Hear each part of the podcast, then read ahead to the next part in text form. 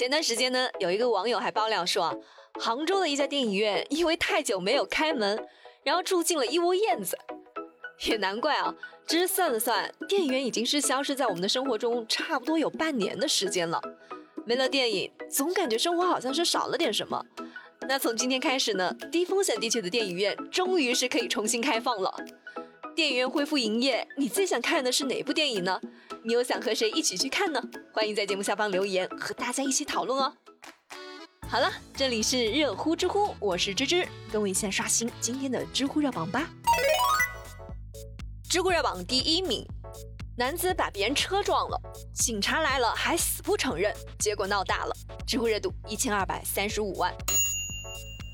其实芝芝一直不太理解，有一种人啊，就是明明事实证据都已经是摆在眼前了，他还可以脸不红心不跳的说：“哎，这个事情跟我没有关系啊，不是我干的。”这得有多强大的心理，多厚的脸皮啊！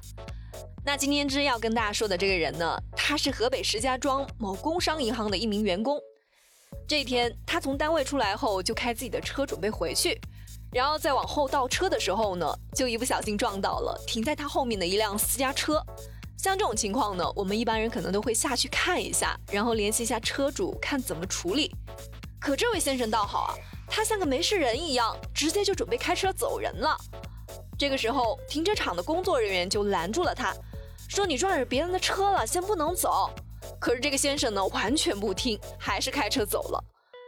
之后，被撞车的车主赵女士回来了，然后工作人员就告诉了她，她的车被刮了，肇事者已经是跑了。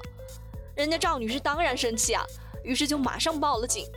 交警赶到现场后，马上调取了监控，然后再加上现场工作人员的目击证据，这责任也就很清楚了，就直接到了工商银行，找到了这位先生。交警都找上门来了，而且是证据确凿，要是一般人啊。肯定是赶紧低头认错，该道歉道歉，该赔钱赔钱。可是这位先生却偏不，他一直喃喃着说：“你没有证据啊，不是我啊，不是我干的。”甚至把交警给推了出去，最后干脆就躲进了贵宾室。估计这位先生平常是做领导做惯了，完全就不把这个事情放在眼里。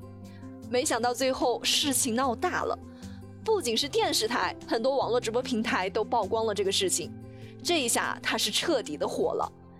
你看啊，原本是一件这么小的事情，你撞到别人车了，给人家道个歉，花个几百几千块钱帮别人把车修好，不就什么事都没了吗？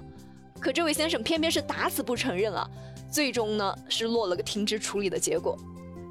其实这位先生呢，你说他不懂法吧，那是不可能的。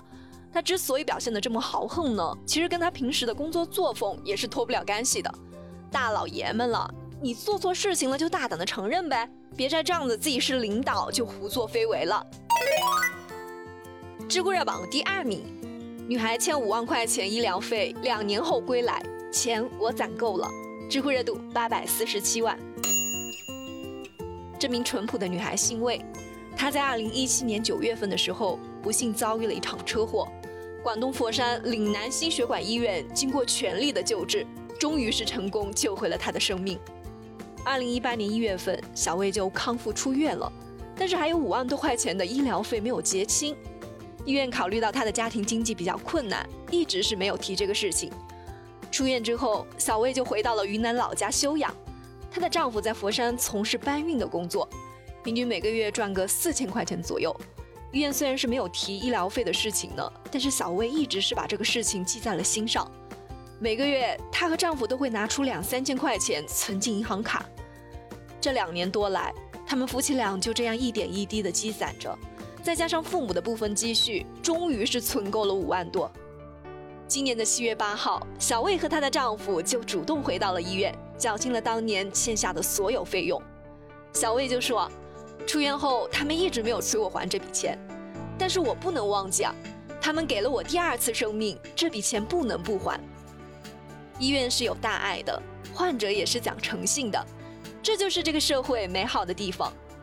其实芝芝更加佩服的是小魏的丈夫啊，在小魏生病不能工作的情况下，小魏的丈夫是一直不离不弃，不仅是要承担整个家庭的责任，而且还要拼命的打工，帮助妻子去还这笔钱。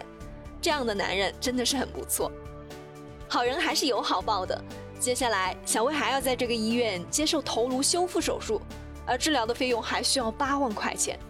佛山的很多市民，还有佛山市的有关政府部门，都被他的诚信精神所感动了，一直在为小魏筹集善款，并且减免了他一定的医疗费用。祝小魏早日康复。知乎热榜第三名，阿里蚂蚁集团取消周报，周报机制是否有必要呢？知乎热度四百七十三万。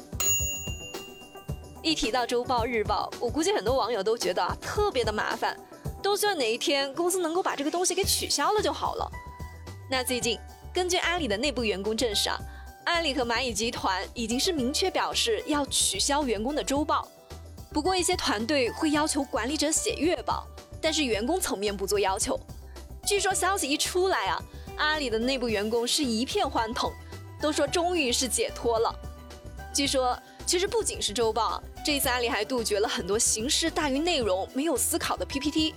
包括一些不必要的会议都会逐步的取消，而且不鼓励低效的加班。看来阿里这一次是开始要对企业某些做和尚撞钟的人员下手了。